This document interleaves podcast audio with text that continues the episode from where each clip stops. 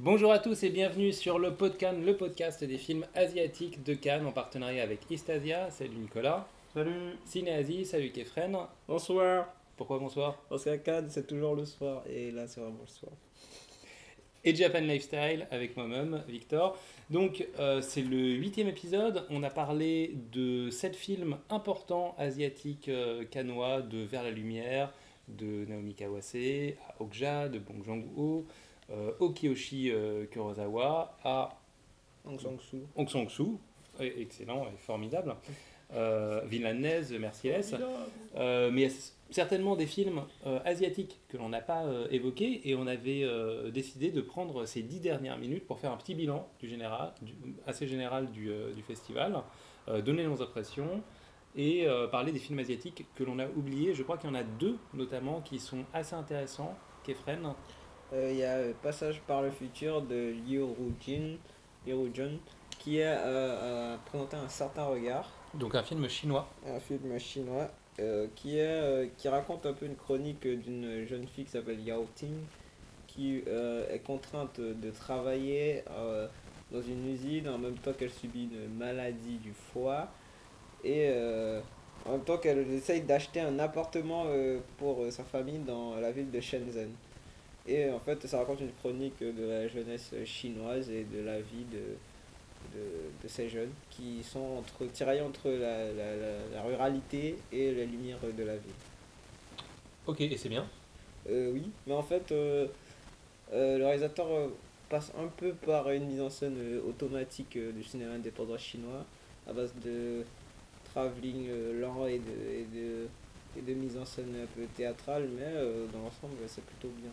Intéressant. Ok, et deuxième film, c'était un film de la quinzaine des réalisateurs qui s'appelle Marlina, la tueuse en quatre actes 2. Euh, Mouli sur Mouli rien. sur Rien, ouais. Nicolas, c'est un film que tu as apprécié?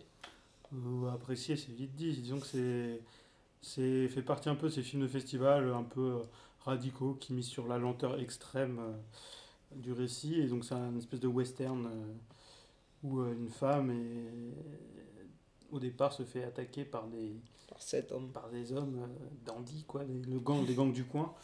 Et elle les tue. elle les tue. Mais vraiment.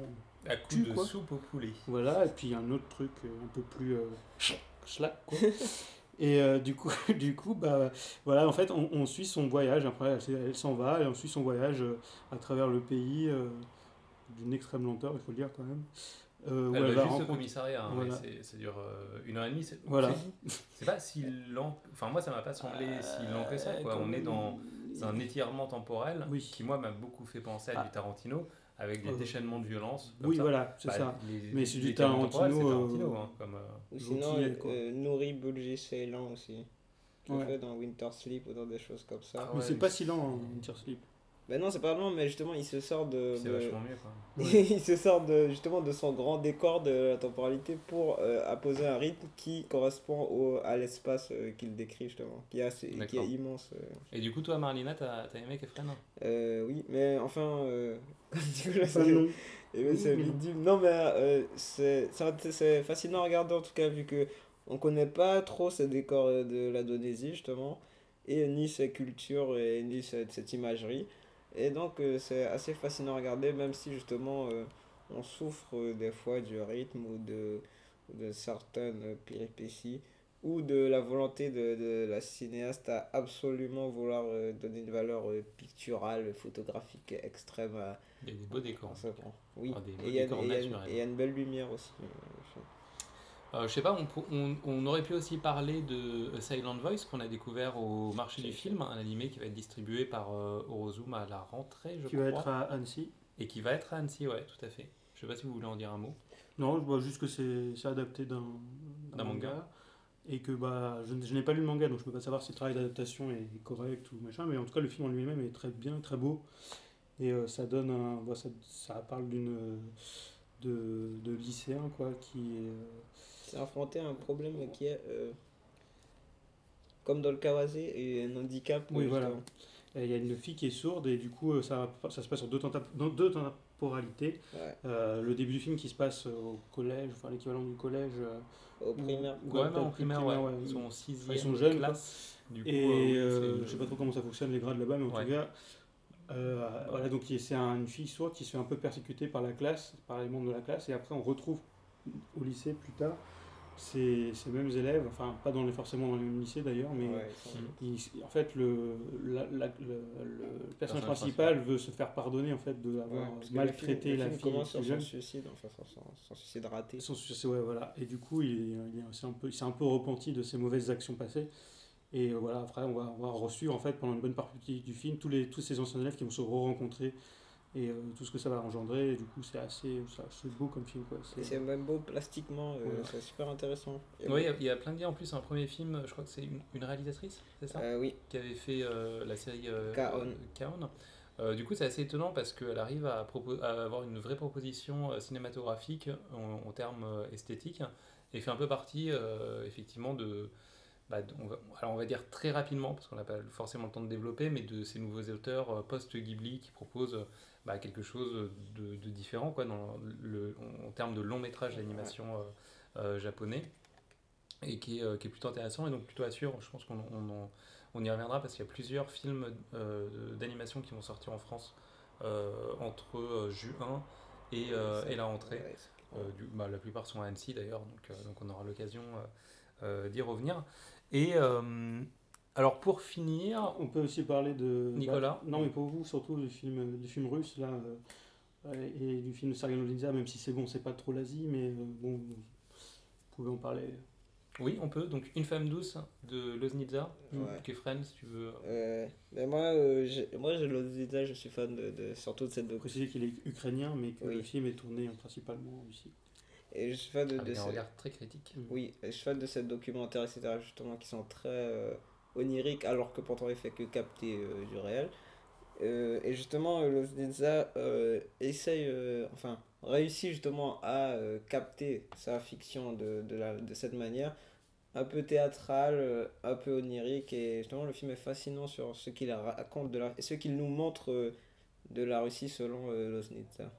Parce que ça parle vraiment de la, de la Russie actuelle, tout en adaptant une nouvelle de Dostoevsky, donc Une femme douce, euh, qui raconte en fait comment euh, une femme qui euh, va visiter son mari qui est emprisonné pour, une, pour un meurtre dont il semble être innocent, alors qu'elle cherche à lui remettre un colis, est interdit de tout renseignement et en fait...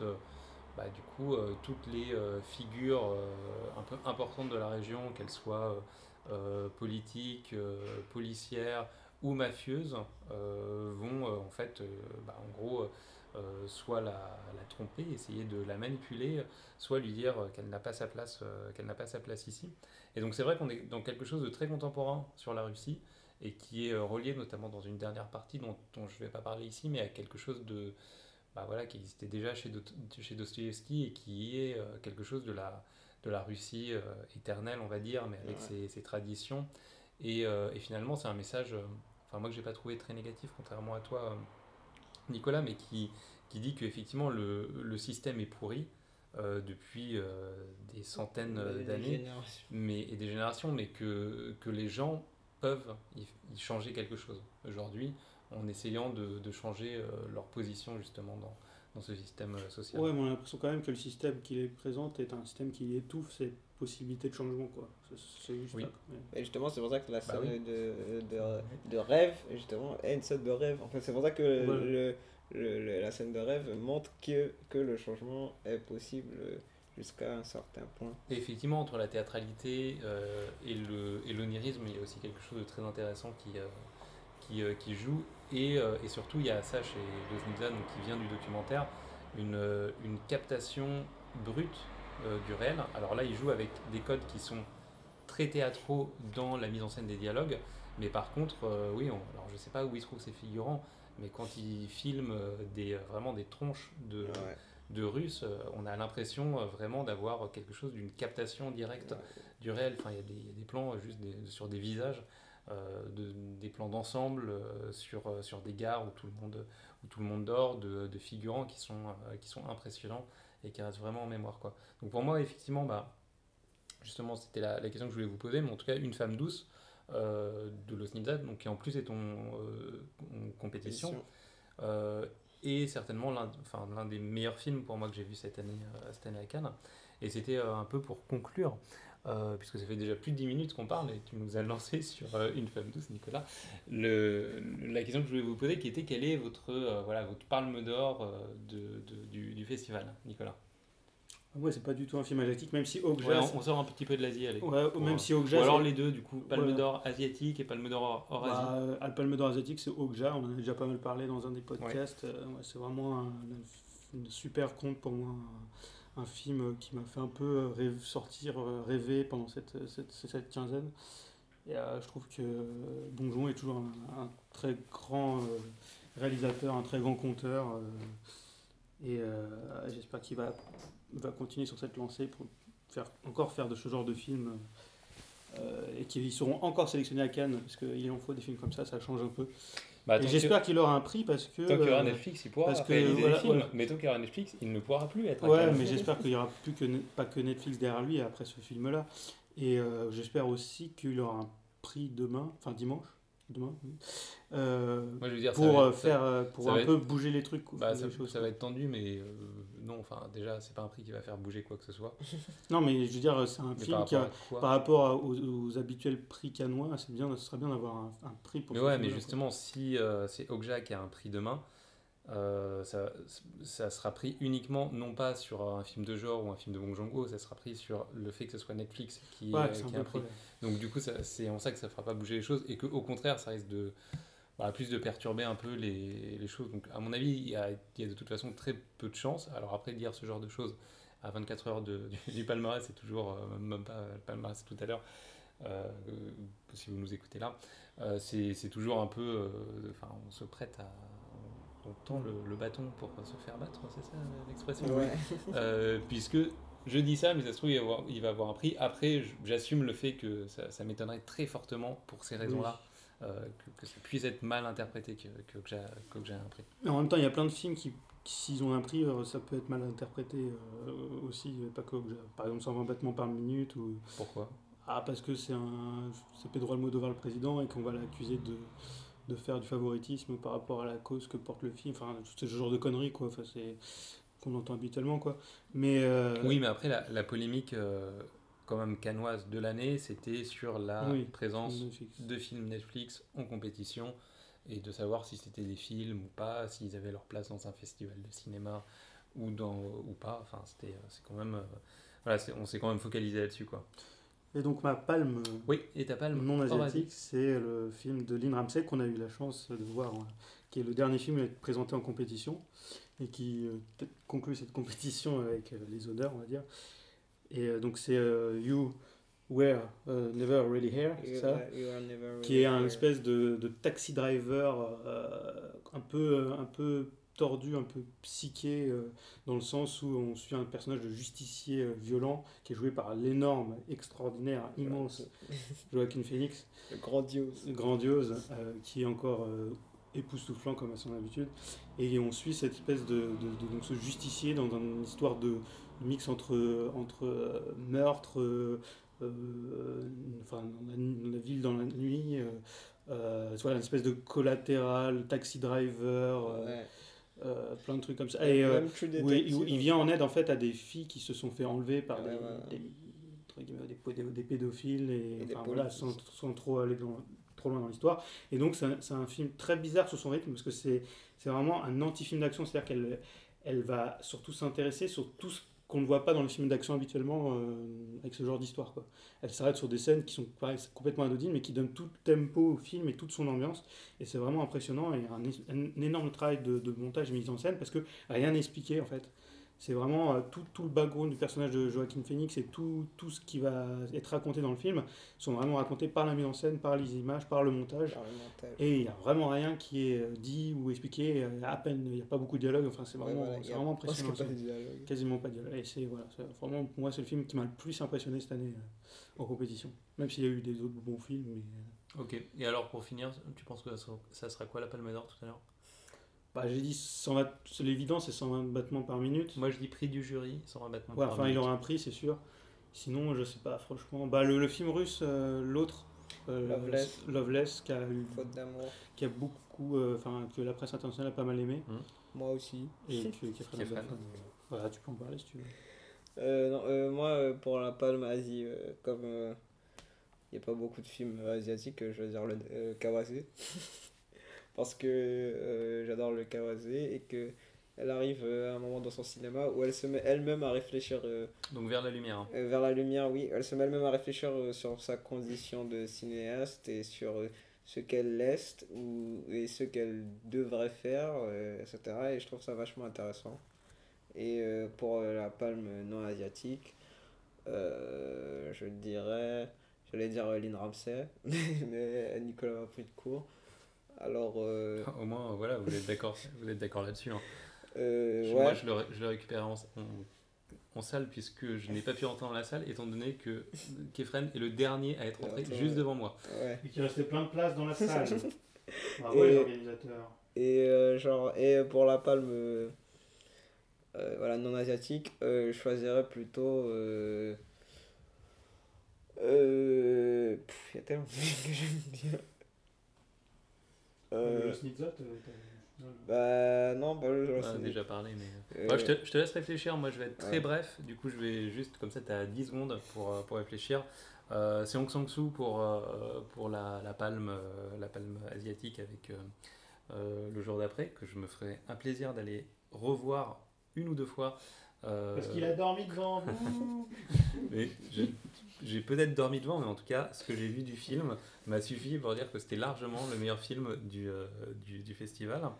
Et euh, sinon, je sais pas si c'est ma palme hors Asie. On, on sort des films en compétition officielle, hein, du coup, mais euh, Ouais. euh, hors compétition, je dirais que le, le film que j'ai plus, le, en tout cas, devant lequel j'ai eu le plus de plaisir, et c'était How to Talk to Girls. Ah. Ah, c'est mon autre coup de cœur.